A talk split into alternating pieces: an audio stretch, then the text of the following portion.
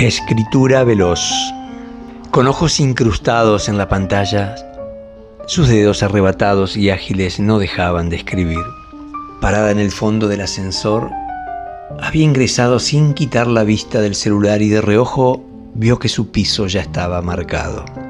Nadie existía a su alrededor, solo ella y su destinatario de mensajes.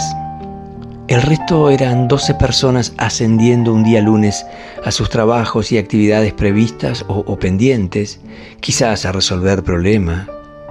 Y yo, que fui el primero en ascender, elegí el rincón y de espaldas a la puerta de ingreso, así quedé con el fin de contemplar al resto de los circunstanciales viajeros. Me llamaba la atención la joven de escritura apurada como las extraviadas miradas de quienes miran sin ver o sin querer ser vistos, ascendiendo en un edificio de 35 pisos. Al iniciar el ascenso, algunos elevaron la vista para posarse en el indicador de luces verdes que mostraba el progresivo y rutinario movimiento del vehículo. Otros miraban hacia el suelo alfombrado, en tanto una monocorde voz mecánica y femenina nos avisaba el arribo al piso previsto recordando dejar espacio en la puerta para no molestar. Me sorprendía el gélido paisaje urbano atravesando el vacío de un gran edificio, con cuerpos tan cercanos y tan distanciados al mismo tiempo. Deseé saludar alegre, decir buen día y desear luego buena jornada.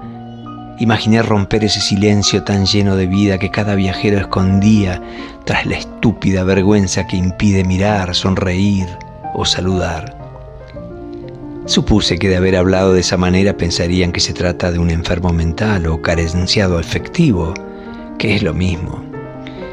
Desde esta esquina del ascensor, en el horario que en cada piso se detenía para el desembarco de lo que arribaban a sus rutinas, se extendía el tiempo de convivencia forzada mientras observaba entusiasta la cara, los gestos y mucho más a esos dedos escribientes veloces de la joven del fondo, que supuse pretendía desenredar vaya uno a saber qué problemas.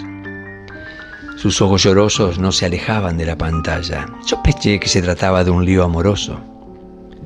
Decididamente su cuerpo estaba en el ascensor, pero ella habitaba el centro de sus emociones. Cuando arribamos al piso 35 quedamos ella y yo. Quise avisarle que arribamos al final, pero sorpresivamente salió disparada hacia un pasillo. Yo tardé en hallar la oficina a donde iba por primera vez. Al ingresar, después de una breve espera, una secretaria atenta de ojos grandes y sonrisa amplia dijo con dulzura y empatía, Buenos días, señor García.